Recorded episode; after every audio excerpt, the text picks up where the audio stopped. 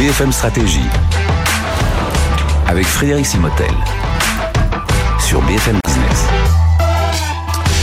Bienvenue dans cette nouvelle session BFM Stratégie. On va parler de résilience. C'est vrai que lorsqu'on regarde les entreprises, notamment en France, on voit toutes ces crises traversées depuis des années. Et pourtant, mm, ben, ça tient. Enfin, ça tient pour, euh, pour les grandes, ça tient pour certaines moyennes. Et justement, il faut faire preuve de résilience. On va en parler avec nos invités parce qu'évidemment, l'inflation est particulièrement élevée depuis un an. Il y a une pénurie de main-d'œuvre euh, dans des secteurs comme le, le, transport. On voit ça aussi dans la restauration. Et les économistes alertaient sur une possible récession. Où en sommes-nous? On va parler justement de tout ça, de cette résilience avec nos deux invités. Yaya Daraoui, bonjour. Bonjour Frédéric. Merci d'être avec nous, directeur associé au Boston Consulting Group, et puis vous êtes en charge de l'équipe Transform. Hein, c'est ça. Et avec nous également Moussine Verada, bonjour. Bonjour Frédéric. Moussine, vous êtes directeur associé également au Boston Consulting Group, qui est notre partenaire pour cette session BFM Stratégie, et vous occupez plus spécialement de l'équipe spécialisée dans toutes les, les opérations de production supply chain. Et je vais démarrer avec, euh, avec vous, Yaya. Aujourd'hui, concrètement, je suis un chef d'entreprise je me comporte comment Je courbe les chines, j'attends que ça se passe euh, Ou au contraire, je me montre un peu plus offensif Certainement pas. Euh, en fait, juste pour la resituer sans faire un cours de macroéconomie, on a quand même une situation qui est complètement inédite mhm. par rapport aux crises qu'on a connues. C'est-à-dire qu'on a la conjonction d'une inflation relativement forte, plus de 5 points l'année dernière. On a la conjonction essentiellement d'ailleurs tirée par les prix de l'énergie, mais pas que, une conjonction de chaînes d'approvisionnement, et on, y reviendra avec Moussine mhm. dans un instant, qui sont pour certaines cassées ou mal en point, un taux de chômage historiquement bas, ce qui euh, crée de la pénurie de main-d'œuvre dans certains secteurs d'activité. Et donc, la conjonction de ces phénomènes-là, quand on le compare par rapport aux crises précédentes, est assez unique. Et qu'est-ce que ça veut dire pour un chef d'entreprise? Ça veut dire qu'on doit gérer une équation qui est assez diabolique. C'est-à-dire qu'on a des coûts qui montent, une demande qui se tasse et des difficultés à livrer ses clients. Donc, euh, dans, ce, contexte-là, il faut savoir faire preuve de, de résilience. Et ce qu'on est allé regarder, c'est historiquement comment se comportent les entreprises qui sont résilientes. Et il y a, comme toujours dans ces situations-là, des gagnants et des perdants. Mmh. Les entreprises résilientes, on l'a regardé vraiment sur, sur grande période, 20 ans. On a regardé plus de 1200 entreprises sur 20 ans. Et en fait, ce dont on se rend compte, c'est que même dans ces situations-là, la création de valeur pour les actionnaires, elle varie entre plus 25 points ou moins 20 points en fonction du fait qu'on est résilient ou pas. Et donc on voit bien que c'est pas une fatalité, que c'est compliqué, que c'est incertain, que c'est inédit, mais que même dans ce contexte-là, on peut tirer son épingle du jeu. Et pour vous, donc, de ce que vous nous dites, euh, là, tirer son épingle du jeu, ça veut dire que c'est pas forcément une, une période qu'il faut comprendre comme difficile hein, pour les entreprises. Elle l'est, elle est difficile mhm. pour, pour, les entreprises. Elle est, elle est, euh, elle, est fortement difficile. Mais elle n'est pas perdue. Dans, non, elle n'est pas perdue. Elle n'est pas perdue. Et ce qu'on observe euh, sur la base de notre expérience et nouveau de ces entreprises qu'on a qu'on a regardé à la loupe, qui sont plus résilientes, c'est que en combinant trois choses on arrive à tirer son épingle du jeu, y compris dans ces moments de forte turbulence. Trois choses, ce sont un, savoir sentir le marché. Je ne vais pas m'apesantir dessus, mais c'est fondamentalement un peu la fin des cycles de planification à long terme. C'est-à-dire mmh. qu'aujourd'hui, planifier à long terme, ça veut plus dire grand-chose. Et donc, il faut savoir piloter à court terme. On parle d'agilité souvent. De... Absolument, d'agilité et, ce qui met en place des mécanismes un peu spécifiques dans l'entreprise, mais je ne vais pas m'apesantir dessus. Le deuxième, c'est s'adapter. C'est ce que les entreprises françaises essaient de se faire. Et s'adapter, ça veut dire trois choses. Économiquement, financièrement et opérationnellement. Économiquement, ça veut dire très rapidement abaisser son point mort. Il n'y a pas de secteur d'activité dans lequel on ne peut pas ne pas travailler sa base de coûts et mhm. réduire son point mort. Variabiliser ses coûts, passer l'inflation au marché là où c'est possible, parce que la demande, elle n'est pas élastique à l'infini, c'est-à-dire qu'il arrive un moment où les consommateurs changent leurs habitudes de consommation. En revanche, ce qu'on observe, c'est que dans certains secteurs d'activité, on arrive à passer 100% de l'inflation subie, celle que les entreprises euh, reçoivent, ils arrivent à la passer au marché. Dans certains secteurs, on est à 50, 60, 65 Donc il y a un vrai écart dans la capacité à passer de manière intelligente l'inflation au marché. De la même manière, il y a un vrai écart entre la capacité à réduire ses coûts. Pas.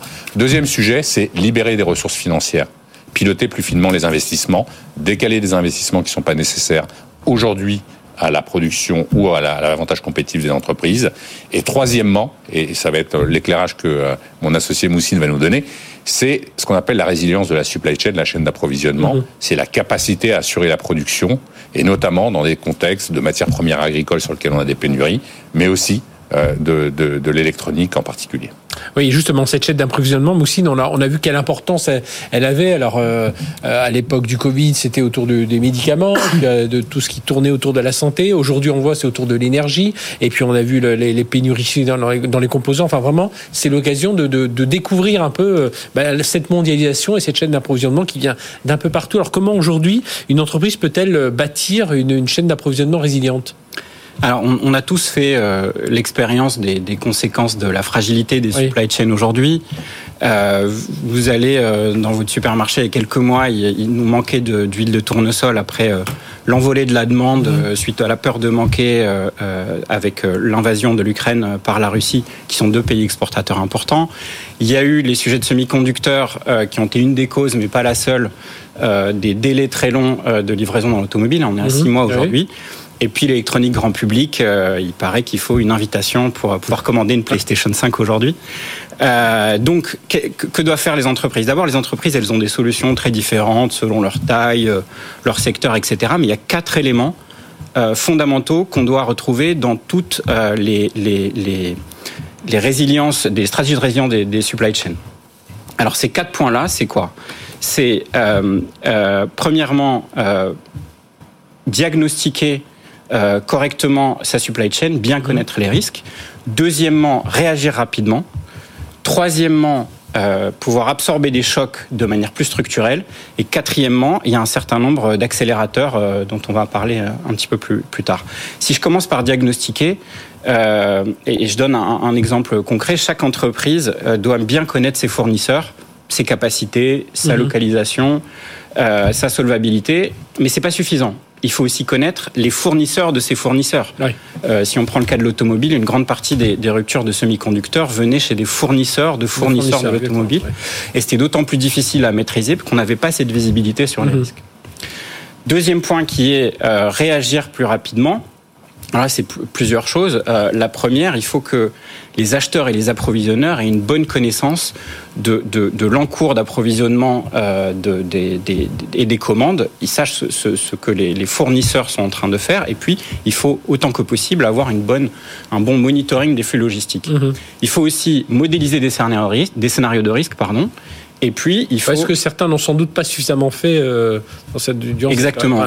dans la période où ça allait bien. Exactement. Et du coup, ne sont pas suffisamment préparés. C'est le dernier point justement. Il faut avoir des des, des équipes euh, rapidement mobilisables en cellule de crise pour pouvoir réagir très rapidement.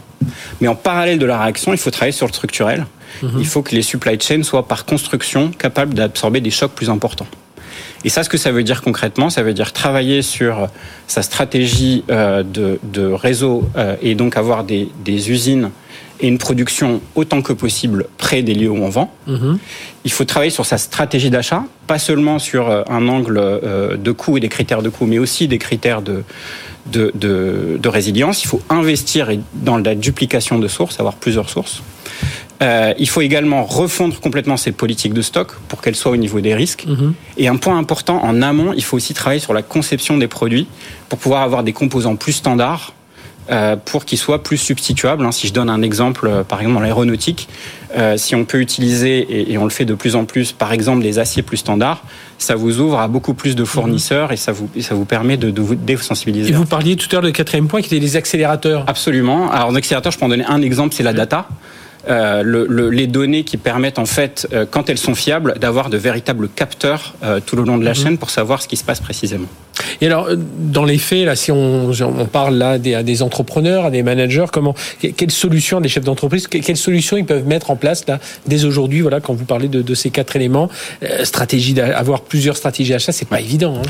Non, alors je prends, si, si, on parle de, de, ce que je disais, investir dans la redondance et donc avoir plusieurs sources, c'est quelque chose qui a été fait historiquement dans, dans l'aéronautique et c'est quelque chose qu'on voit de plus en plus dans le textile et d'autres secteurs, qui est qu'en fait, on peut, on peut garder des sources low cost en Asie, mm-hmm. mais également avoir des sources en Europe ou en Afrique du Nord. Ça permet d'avoir de la résilience, ça permet de réduire les délais et ça permet aussi de réduire son empreinte carbone. Et donc, c'est à plusieurs titres euh, vraiment très vertueux. Mmh.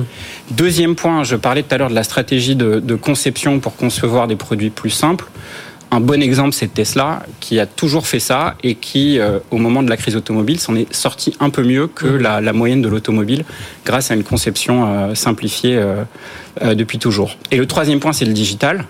Euh, le digital permet aujourd'hui à la fois d'avoir de la, de la transparence sur l'ensemble de la chaîne d'approvisionnement Mhm. et donc de réagir très vite quand on voit un problème, parce qu'on le voit plus vite. Mais il y a aussi l'IA qui permet de prendre des décisions beaucoup plus vite qu'avant. Ouais. Par exemple, en changeant son, la Exactement. Exactement, en changeant ses, ses- ses plans de production, en arbitrant plus rapidement. Donc toutes ces solutions digitales, euh, elles sont autour de ce qu'on appelle les control towers, les Mhm. tours de contrôle numérique, et elles, elles changent complètement la manière de gérer des perturbations en GIF. Mais pour ça, il faut de la data euh, de qualité, comme vous le disiez, qui était l'un des points euh, dont une entreprise résiliente doit se, doit se doter. Absolument. Alors si, euh, quand la situation, parce que la situation, voilà, c'est toujours euh, hein, des, des, des, des vagues, hein, un peu comme les vagues, il y a un moment, on est au sommet de la vague. Est-ce que quand tout va mieux, il y a, là, oui, est-ce que, est-ce que le, le sujet de résilience doit évidemment toujours faire partie de l'agenda du dirigeant, mais comment il doit le, il doit le traiter? Alors d'abord, pas sûr que euh, l'instabilité dans laquelle on est euh, di- disparaisse assez rapidement. Oui, on, est, on pour des pour des raisons euh, géopolitiques, oui. économiques, etc. On- on- je pense qu'on est parti pour euh, subir encore un peu de tectonique des plaques pendant Mhm. pendant un petit bout de temps. Deux, il y, a des, il y a des industries qui sont naturellement cycliques, donc euh, et desquelles je pense on peut apprendre. Il y a notamment celles qui sont appuyées sur les matières premières, dans lesquelles on gagne beaucoup d'argent quand les cours sont hauts et on en perd indépendamment des crises. Ces entreprises, ce qu'elles font, et notamment euh, euh, en, en haut de cycle, c'est s'adapter pour pouvoir piloter le bas de cycle, c'est-à-dire s'assurer que le cash flow, parce que le nerf de la guerre d'une entreprise, c'est sa capacité à générer de la trésorerie, c'est sa capacité à survivre, à investir, à embaucher, que ce cash flow reste positif en bas de cycle? Qu'est-ce qu'elles font ces entreprises? Elles appliquent exactement les recettes dont on est en train de parler. Et donc, même, quand bien même, ce qu'on souhaite tous, que la situation se normalise un peu et que Mhm. Il faut être prêt à gérer le. c'est justement quand les choses vont bien qu'il faut s'adapter Mhm. pour être résilient. Sur- Surtout qu'aujourd'hui, on a quand même cette, euh, euh, cette euh, épée de Damoclès de l'urgence climatique, hein, qui, qui, même si l'économie ira mieux, on aura toujours Absolument. ça aujourd'hui. On sait qu'il y a des. Et, vous en parlez souvent au BCG, justement, avec euh, tous ces objectifs net zéro qu'il faut tenir lorsqu'on est chef d'entreprise. Merci euh, à tous les deux. Yaya euh, Daraoui, donc directeur associé au BCG, ainsi que Moussine Berada, également directeur associé au BCG. Merci de nous avoir euh, expliqué un peu, euh, rentré un peu plus dans le détail de la résilience, parce qu'on on parle souvent de ce terme, hein, mais euh, voilà, sans vraiment savoir ce qu'il faut mettre derrière pour un chef d'entreprise. J'espère qu'on vous a éclairé. Merci à vous et Merci, à très bientôt pour Merci. une nouvelle session de BFM Stratégie.